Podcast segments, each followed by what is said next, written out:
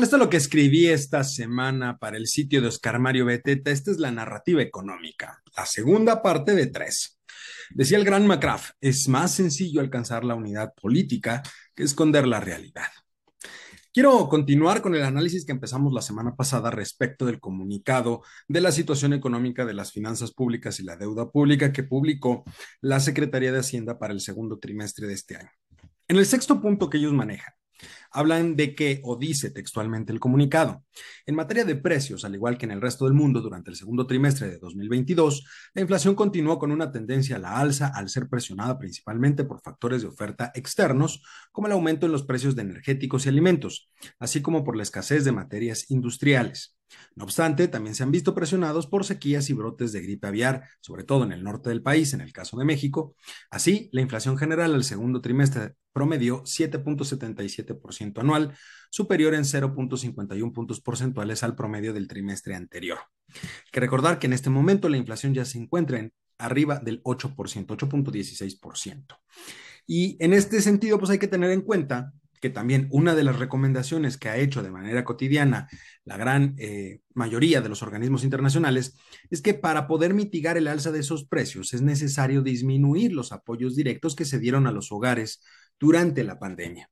Esto precisamente con la finalidad de poder disminuir la liquidez en la economía, pero en nuestro caso no hubo esos apoyos. Entonces la pregunta es, ¿qué está pasando?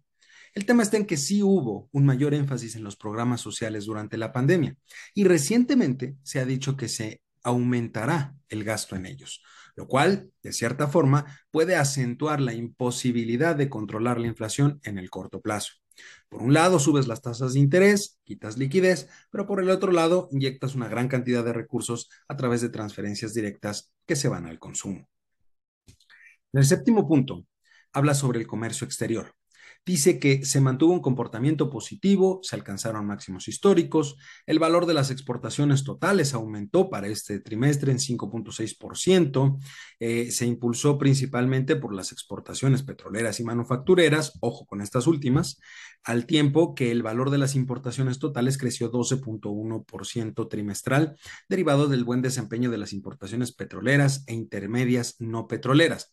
Que recordar que ya platicamos en su momento que aumentó el consumo interno de bienes extranjeros. Esto obviamente se ve reflejado en el incremento de las importaciones hacia nuestro país. Y en el caso de las exportaciones manufactureras, tenemos un serio problema. A ver, uno de los principales motores de la economía mexicana siempre ha sido el comercio internacional. Fue lo que nos sacó adelante en la crisis del 94. Pero este rubro generalmente, generalmente, mejor dicho, presenta beneficios para el país, en este momento se encuentra por un mal momento. Y todo esto derivado de las posibles violaciones al TEMEC por nuestra parte y que ya ha empezado a solicitar por parte de los socios comerciales la discusión en las rondas de consulta, algo que podría llevar cierto tiempo, pero que también va a terminar, en caso de comprobarse que lo estamos violando, que este pilar tan importante de la economía mexicana pues sufra una desaceleración. Nos van a pegar con aranceles en lo más productivo para nosotros. Y esa desaceleración va a perjudicar en el corto plazo y todo, todo esto por la simple necedad de una persona.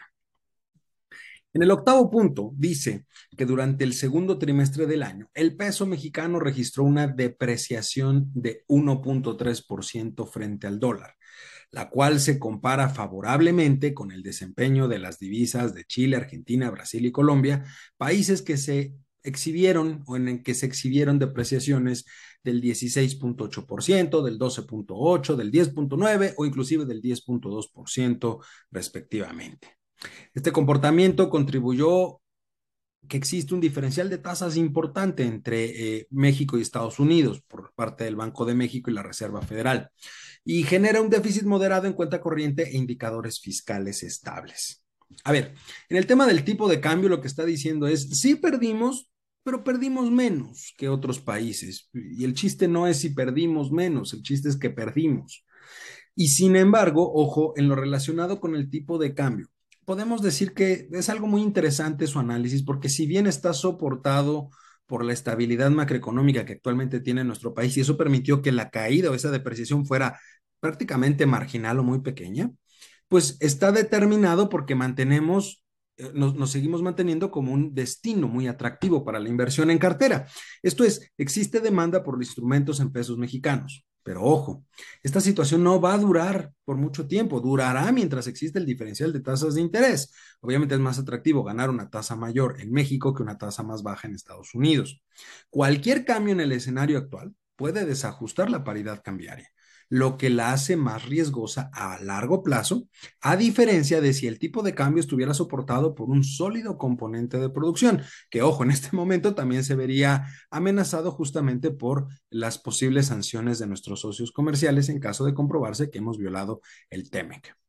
En el punto número 9, dice que en materia de finanzas públicas, en la primera mitad del año los resultados en los principales indicadores fueron mejores a lo esperado. Los ingresos presupuestarios del sector público sumaron, de acuerdo con la Secretaría, 3 billones 305 mil 119.5 millones de pesos, una cifra que es 4.9% real, mayor al primer semestre del 2021. A ver, Estamos en medio de un auge de consumo interno, no por mayor ingreso, sino todavía por el rebote económico y porque le están metiendo a los programas sociales. Es normal que los ingresos presupuestarios aumenten, pues se está gastando más finalmente. La Secretaría de Hacienda también logró en los últimos meses hacer que los grandes contribuyentes paguen de manera contundente todo tipo de adeudo que pudiesen haber tenido con la autoridad. Y eso me va a generar una pregunta. Si ya no hay adeudo, y se empieza a normalizar el consumo, a la baja, por supuesto, dada la pérdida de empleo, ¿cómo piensan mantener el alza constante para los siguientes años? Que según esto es uno de los grandes logros que ha tenido la administración. En el punto número 10, marca la Secretaría, que los ingresos petroleros ascendieron a 594.193.7 millones de pesos, un crecimiento real del 29.4% con respecto a enero-junio del año anterior. Estos fueron impulsados por un mayor alza en el precio del petróleo, que en promedio pasó de 59.9 dólares por barril al primer semestre del 2021 a 97.4 dólares por barril para el mismo periodo del 2022. En particular, los ingresos del gobierno federal y de Pemex mostraron crecimientos reales anuales de 37.6% para el gobierno federal y 24.4% para Pemex. Ojo, si lo que tú vendes sube de precio, pues es normal que tengas mayores ingresos. En el contexto de un mayor precio del petróleo, pues es lógico tener un aumento en los ingresos de ese rubro. Sin embargo, hay que tomar en cuenta que parte de esa ganancia por el aumento en el precio del petróleo, pues compensa lo que el gobierno ha dejado de percibir por no cobrar el IEPS en gasolinas. Y lo más importante, el aumento en los ingresos petroleros de ninguna manera implica que Pemex sea una empresa rentable. Ya lo he dicho varias veces en este mismo espacio. Es una empresa que durante años ha presentado resultados negativos y que actualmente en su balance presenta pérdidas patrimoniales que no pueden ser ocultadas. No es sostenible una empresa que a lo largo del tiempo presenta pérdidas constantes. Aún faltan varias cosas por analizar de este comunicado y se viene una parte interesante que es lo que reportaron respecto a la deuda, que según ellos, según una persona en específico, no nos hemos endeudado. Pero eso, eso continuará la próxima semana.